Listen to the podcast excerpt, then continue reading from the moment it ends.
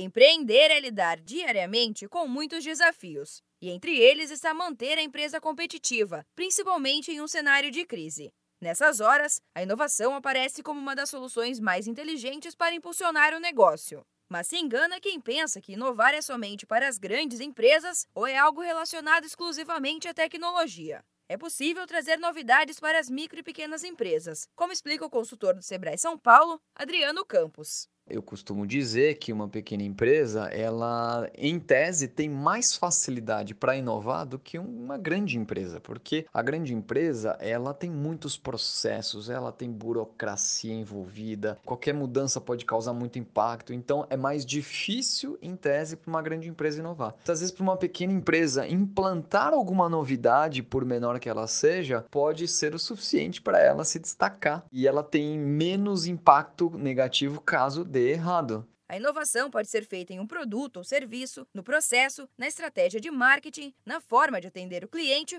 ou no modelo de negócio. Inovação é simplesmente transformar ideias em resultados e, por isso, acessível a todos. Adriano explica que existem várias formas de incluir mais inovação na empresa, mas algumas práticas simples podem ajudar muito neste momento de pandemia. E aqui vão algumas delas uma sessão de brainstorming, né, onde as pessoas que atuam ali podem dar recomendações, ideias, sugestões. Naquele momento de criatividade coletiva pode sair alguma coisa interessante. Outra dica é aumentar a sua tolerância a erros. Então, é, esse é o momento que é difícil de prever o que vai acontecer. Outra dica é ajudar os seus colaboradores, os seus parceiros com capacitação, trocando experiência, compartilhando o que você pensa a respeito. E uma outra recomendação é experimentar coisas novas, tentar fazer alguma coisa levemente diferente para ver qual é o resultado.